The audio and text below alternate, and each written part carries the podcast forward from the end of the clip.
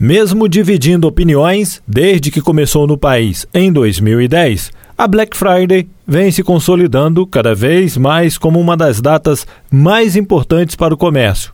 E para falar sobre este assunto, nós vamos conversar com o economista-chefe da FEComércio Minas, Guilherme Almeida.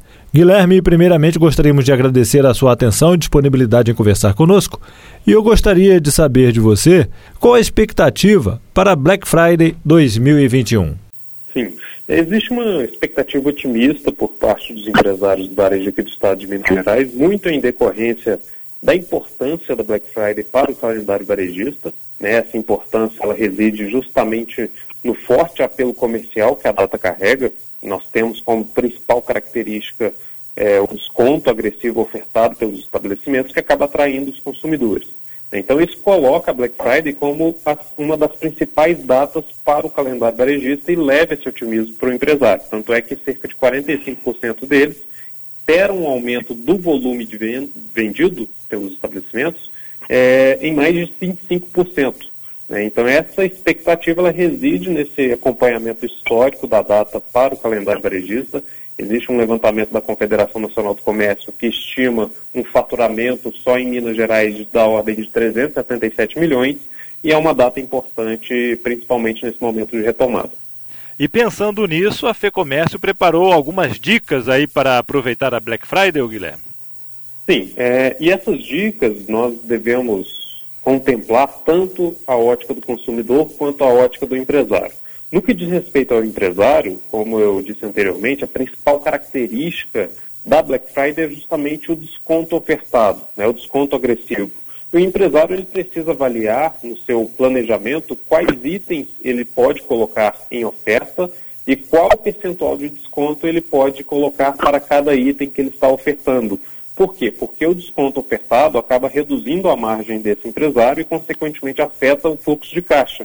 Então isso precisa ser bem planejado para que ele consiga fazer boas vendas, mas não fragilize a sua saúde financeira. Outro aspecto importante são as formas de pagamento que ele vai ofertar ao consumidor. Né? O consumidor ele está cada vez mais é, exigente no seu hábito de consumo e ofertar diversas modalidades de pagamento para esse consumidor acaba atraindo é, ainda mais o público. Aqueles que vão investir em plataformas digitais, ficarem atentos à estabilidade do site, ao atendimento do consumidor, ao pós-venda, né, porque existem muitas queixas dos consumidores é, após a compra, muitas vezes querem trocar algum item, existe ali um prazo específico para isso, e os empresários precisam ficar atentos a esse acompanhamento.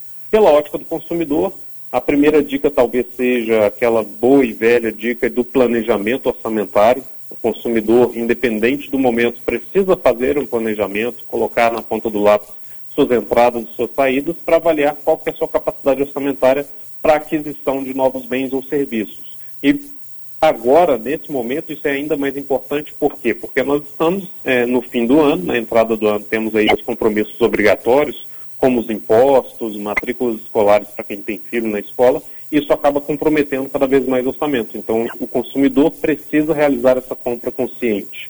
Além disso, para avaliar corretamente né, aquele desconto ofertado, o consumidor também precisa realizar um acompanhamento, uma pesquisa de preços daquele item que ele pretende adquirir.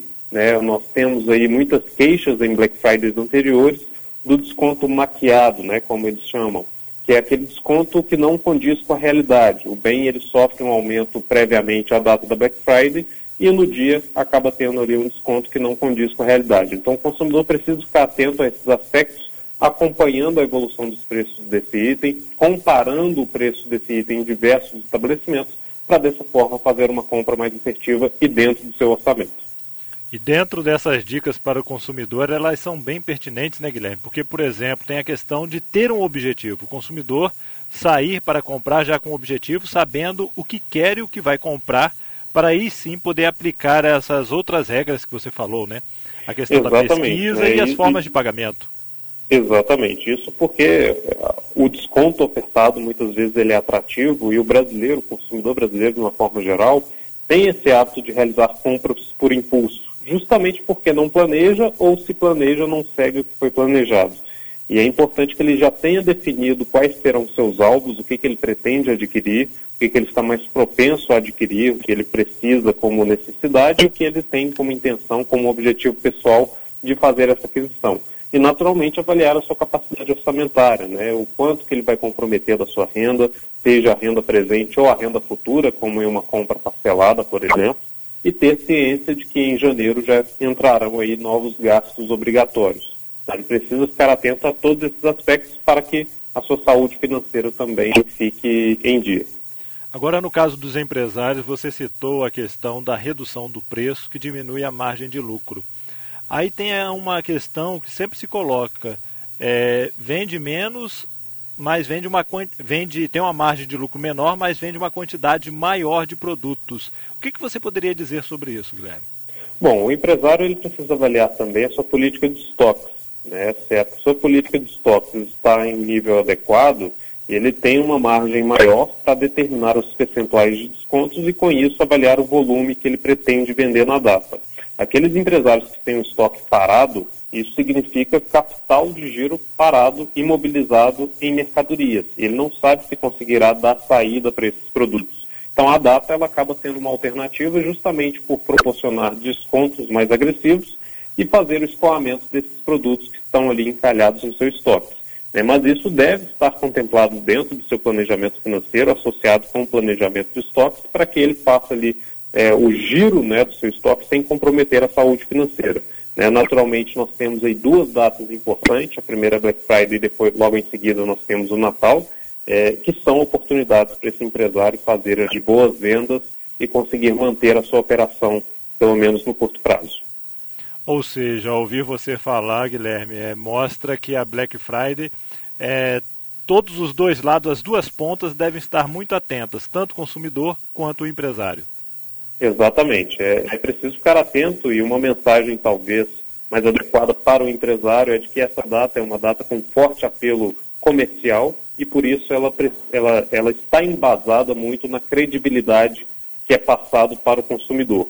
Né? Nós vimos aí nas Black Fridays anteriores diversas queixas pelo público de uma forma geral acerca dos descontos, por isso que é preciso que o, que o empresário faça o planejamento para que ele oferte um desconto que condiz com a realidade, fidelize esse consumidor para que esse consumidor volte em datas posteriores.